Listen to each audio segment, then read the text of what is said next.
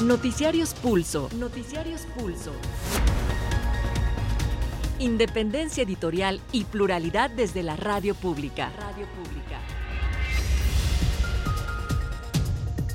Información que gira en torno al mundo. A nuestro mundo. Nuestro mundo. Les saludamos a través de las frecuencias de Radio Educación a nombre de la Subdirección de Información. Bienvenidos a Pulso Edición Nocturna. Mi nombre es José Luis Guzmán y a nombre de todo el equipo, bienvenidos. El presidente Andrés Manuel López Obrador inauguró hoy el ferrocarril interoceánico de México que cruza la franja más estrecha del país, de Veracruz a Oaxaca, con lo que cumplió una más de sus promesas de campaña a nueve meses de concluir su gestión. El ferrocarril une a dos océanos, Pacífico y Atlántico, con lo que se espera mejorar la conexión e intercambio comercial entre Asia, Estados Unidos e Europa. También López Obrador y un grupo de invitados realizaron el primer viaje. En Palacio Nacional se confirma que el tema de conversación entre representantes de México y Estados Unidos de la próxima semana será migración, confirma el mandatario López Obrador. Firma consultora en seguridad advierte del robo de identidad a través de imágenes y datos de la empresa de ventas en la línea Mercado Libre, donde se ofrecen ofertas falsas y que tienen el propósito de obtener datos bancarios de consumidores. Se recomienda revisar la dirección electrónica de la dirección pirata. La empresa estatal turística integral Islas Marías informó que al cumplir un año de funcionamiento, al menos 5.000 turistas han visitado el área de recreo, que está ahí ubicada en la Reserva de la Biosfera y el Patrimonio Natural de la Humanidad. En el panorama internacional, en el Consejo de Seguridad de la Organización de Naciones Unidas se aprobó una resolución, la segunda en 77 días de guerra, que exige el envío a gran escala de la entrada de ayuda humanitaria a la región. El documento no contempla el llamado a un cese al fuego. Mientras tanto, el presidente de Rusia, Vladimir Putin, afirmó no tener intención de romper relaciones diplomáticas con Estados Unidos luego de la promulgación por parte del mandatario Joe Biden de una ley que autoriza un gasto anual récord de más de 800 millones de dólares como medida para apoyar a Ucrania. Mientras tanto, Argentina registró una nueva movilización en contra del gobierno del presidente Javier Milei y sus políticas antiinflación. Organizaciones sociales y sindicales marcharon para exigir marcha atrás de este paquete de reforma que deberá ser aprobado por el Parlamento.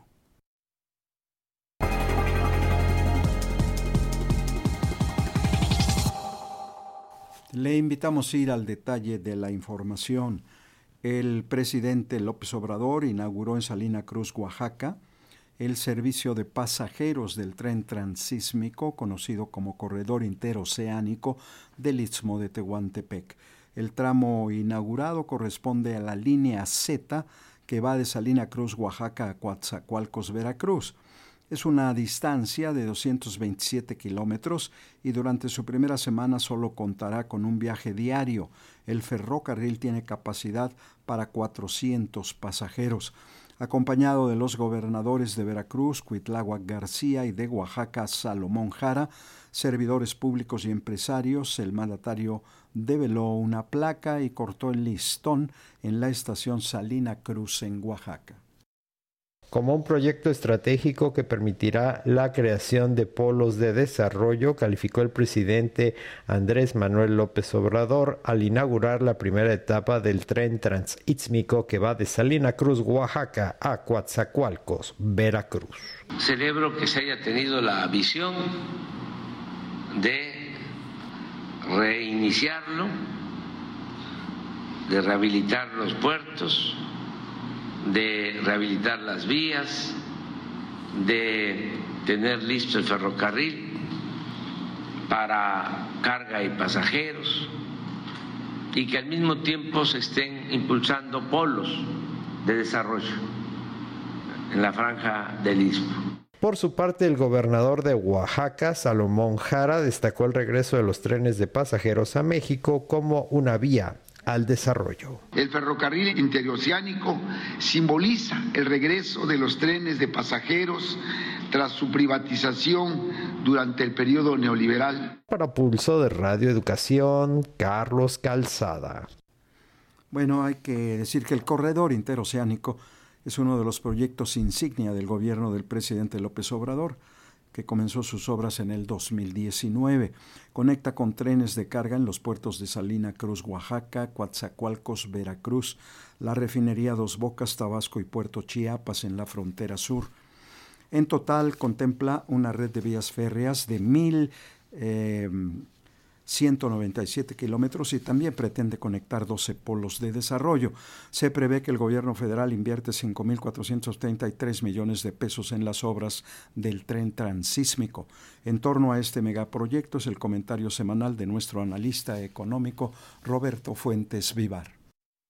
Sí se trata, como lo decían los funcionarios hoy durante la inauguración, de un sueño de más de 500 años, pues desde la época colonial se pensó en unir los dos grandes océanos a través de una franja de lo que hoy es la República Mexicana.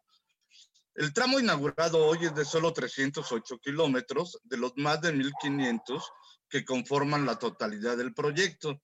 Sin embargo, se trata quizá de la parte más importante porque es precisamente la que une al Pacífico con el Atlántico y esta inauguración de hoy pues cuenta con cuatro estaciones, Salina Cruz, Ixtepec, Medias Aguas y Coatzacoalcos. Eh, ya lo escuchábamos lo de los precios del boleto, que van a ser mucho más económicos que en transporte, pero quizá uno de los puntos más importantes es lo que se refiere al transporte de carga, que iniciará con 300 mil contenedores, pero el potencial es de 1.400.000 mil contenedores por año. Y es precisamente en la parte comercial en donde el corredor ha despertado el interés de inversionistas nacionales y extranjeros, sobre todo en estos momentos en los, en los, que el canal de Panamá se encuentra ya saturado y enfrenta una crisis por la falta de agua.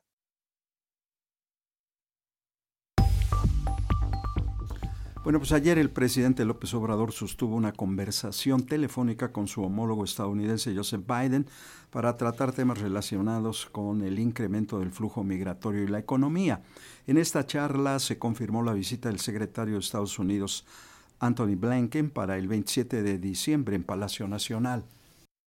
Luego de la conversación telefónica con su homólogo estadounidense Joseph Biden, el presidente Andrés Manuel López Obrador alertó sobre un incremento en los flujos migratorios de América del Sur y el Caribe que buscan llegar a los Estados Unidos a través de México. Ahora se nos presenta una situación extraordinaria porque aumentó el número de migrantes que pasan por nuestro país con el propósito de llegar a Estados Unidos sobre todo el número de migrantes eh, venezolanos, también eh, haitianos, cubanos, ecuatorianos, y creció el número y en Piedras Negras, en Coahuila, hay muchos migrantes queriendo pasar el mandatario confirmó que una delegación de alto nivel del vecino país del norte visitará Palacio Nacional para abordar este y otros temas de la agenda bilateral. Para tratar todos estos temas, como siempre, una reunión el día 27 de este mes, 27, que es la semana que viene.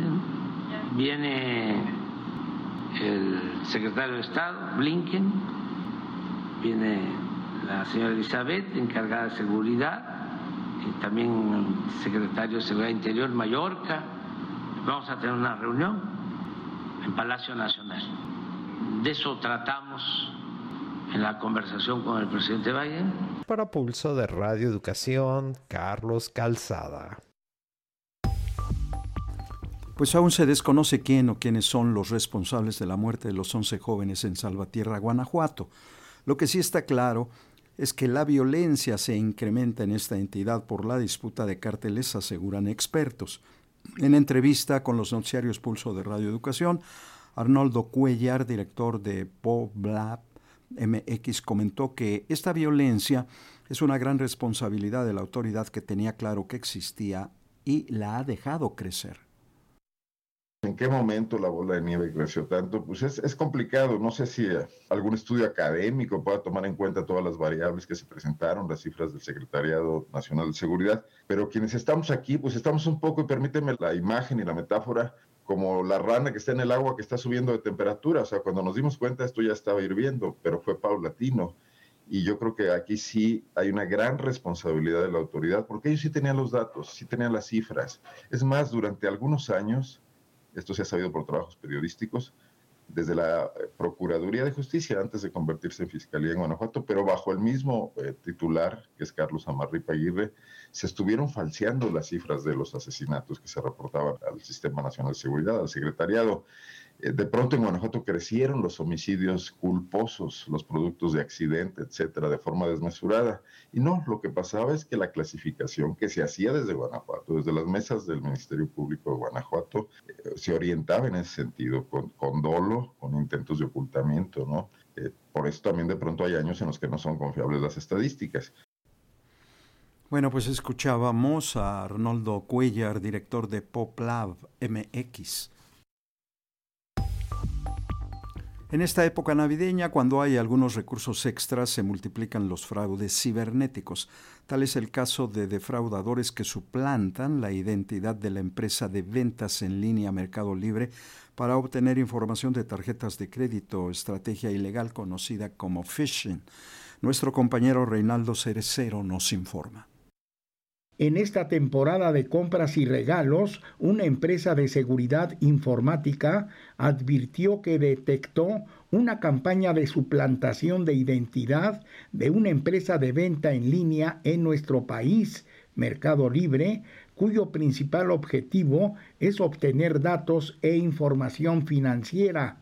La suplantación se origina a través de supuestos mensajes con ofertas que son distribuidos a través de la red social Facebook con enlaces a productos con falsos precios y con lo que obtienen datos de las tarjetas. Para Pulso de Radio Educación, Reinaldo Cerecero. Bueno, el próximo 25 de diciembre saldrá hacia Chiapas de diversos puntos del territorio nacional la Caravana Nacional de, e Internacional del Ejército Zapatista de Liberación Nacional. Dicho recorrido tiene por objeto conmemorar los 30 años del levantamiento contra las precarias e injustas condiciones en las que vivían y aún viven las comunidades indígenas del país.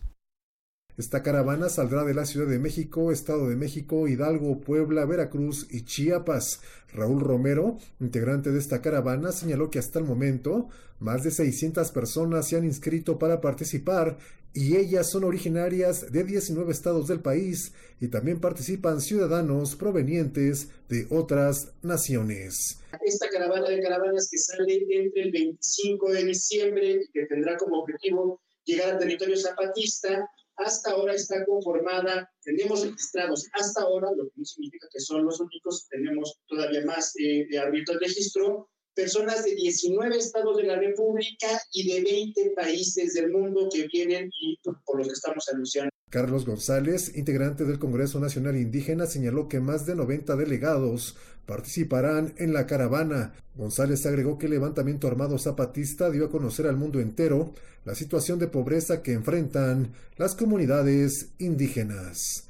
El Ejército Zapatista de Liberación Nacional y de manera específica el inicio de esta guerra contra el olvido el primero de enero de 1994 representa un hito, un parteaguas en su historia, un antes y un después.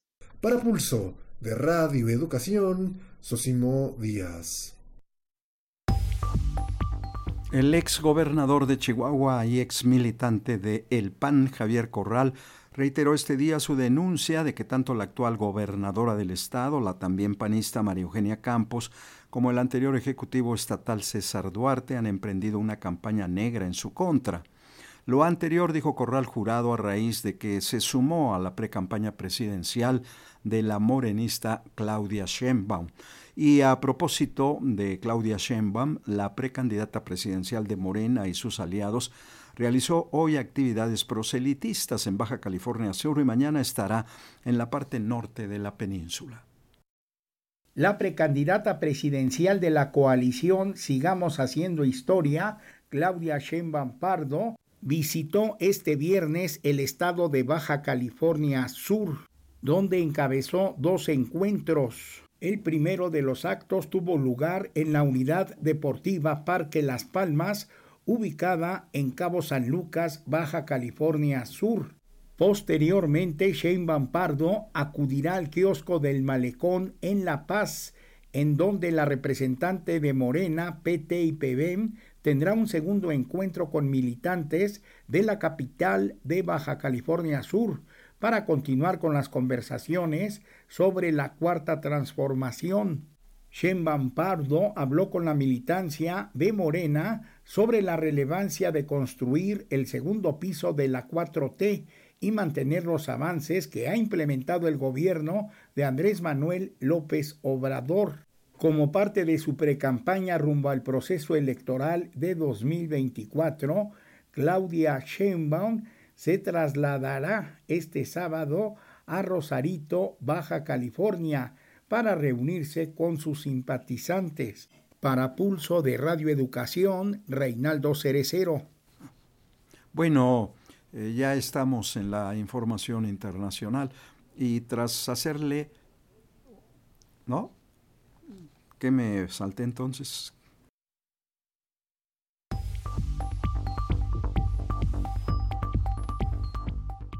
Sí, perdón, perdón, yo me adelanté. La precandidata panista a la presencia, Xochitl Galvez, consideró que las nuevas vacunas contra COVID-19 deben ser financiadas con recursos públicos en lugar de ser vendidas en establecimientos comerciales. Galvez, sin embargo, no dijo que las vacunas ya son aplicadas para personas de la tercera edad y en aquellas con enfermedades permanentes y son gratuitas.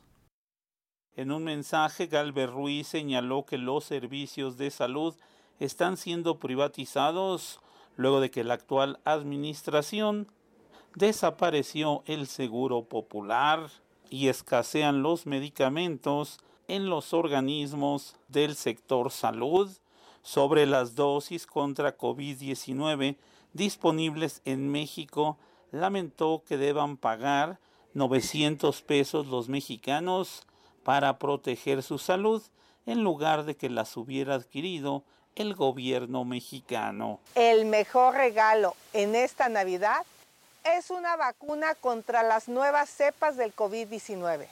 Desgraciadamente, valen como 900 pesos en farmacias privadas. Primero te quitaron el seguro popular, ahora quieren que utilices tu aguinaldo para comprar vacunas. Eso significa privatizar la salud.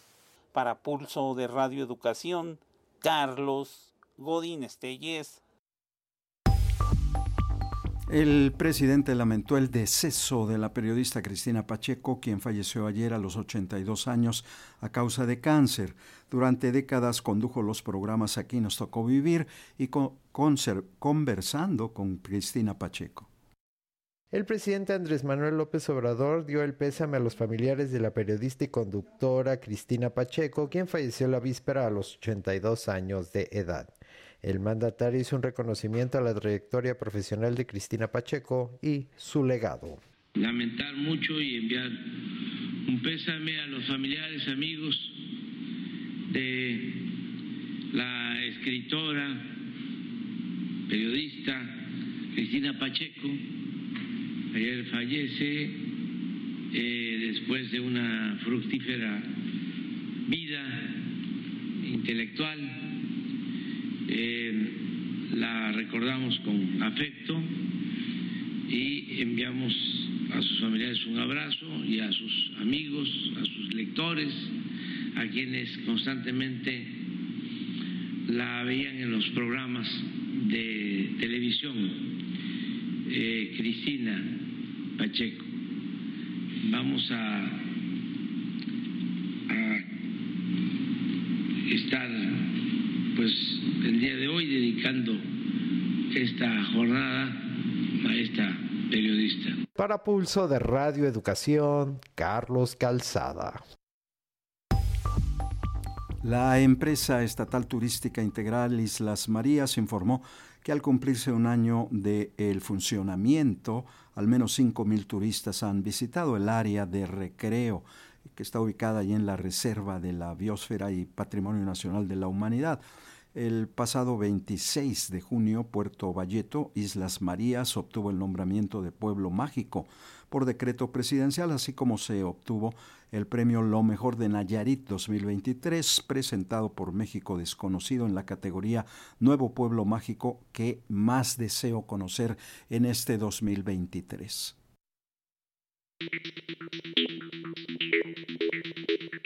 Ahora sí, la información internacional. Tras hacerle una serie de modificaciones para evitar que Estados Unidos la vetara, el Consejo de Seguridad de Naciones Unidas aprobó una resolución que pide agilizar la entrega de ayuda humanitaria en la franja de Gaza, aunque omite cualquier llamado a un cese al fuego que siga la guerra. Pese a las modificaciones, Washington no votó a favor del texto, pero sí se abstuvo, lo que permitió su aprobación por los otros miembros del Consejo de Seguridad. Tras días de intensas negociaciones diplomáticas, los 15 estados del Consejo respaldaron un texto que exige a las partes que permitan, faciliten y posibiliten la entrega inmediata, segura y sin obstáculos de asistencia humanitaria a gran escala directamente a la población civil palestina en toda la franja. Y a este respecto pide que se adopten medidas urgentes para permitir de inmediato un mayor acceso humanitario seguro y sin trabas y para crear las condiciones que lleven al cese sostenible de las hostilidades. La resolución además solicita al secretario general que, con el objetivo de agilizar la entrega de asistencia humanitaria, nombre un coordinador humanitario y de la reconstrucción. Previa a la votación, el Consejo rechazó por el veto de Estados Unidos una enmienda presentada por Rusia que pedía un alto el fuego. Bueno, también previo a la votación, Organismos humanitarios reiteraron sus advertencias de que la ofensiva israelí en la franja de Gaza está llevando a la población palestina a la hambruna. Vamos a escuchar a Tamara Al-Rif, vocera de la Agencia de Naciones Unidas para los Refugiados Palestinos. La población civil de Gaza se ha convertido en rehén de este bloqueo en el Consejo de Seguridad. Nosotros, como la mayor agencia de la ONU presente en Gaza, hemos pedido desde el principio un alto al fuego humanitario que permita la entrada de una ayuda importante en sustancia, en volumen. Lo que estamos recibiendo es a cuentagotas. Hoy tenemos 1.400.000 personas en nuestras escuelas y en nuestros refugios, pero también 400.000 personas se han instalado afuera, en la calle. Somos asaltados por gente hambrienta. La gente abre las cajas y se come todo allí mismo. Tan desesperados están. Por su parte, el ejército israelí continúa con su ofensiva terrestre en el centro y el sur de Gaza en medio de advertencias a los civiles palestinos para que evacúen la zona. Detalles con Telesur. El coordinador del ejército de la ocupación israelí, Afegei Adrei, ha publicado hoy en su página oficial que los gazatíes que se encuentran en las gobernaciones centrales de la Franja de Gaza, concretamente la gobernación de Al-Burej y parte norte de la gobernación de Al-Nusayrat, deben de dirigirse a la comarca de Adair al-Balah, que se encuentra al sur de la Franja de Gaza y con esto lo que estamos viendo es que nuevamente el ejército de la ocupación israelí está informando a los gazatíes que deben de evacuar sus hogares, que deben de evacuar esas tierras, ya que comenzará una nueva incursión terrestre a esos territorios, además de un aumento de los bombardeos por parte de los aviones y drones del ejército de la ocupación israelí. Y como parte de las represalias por la guerra con Ucrania, el presidente estadounidense Joseph Biden firmó un decreto que permitirá imponer sanciones a bancos extranjeros que apoyen los esfuerzos bélicos de Rusia contra su vecino.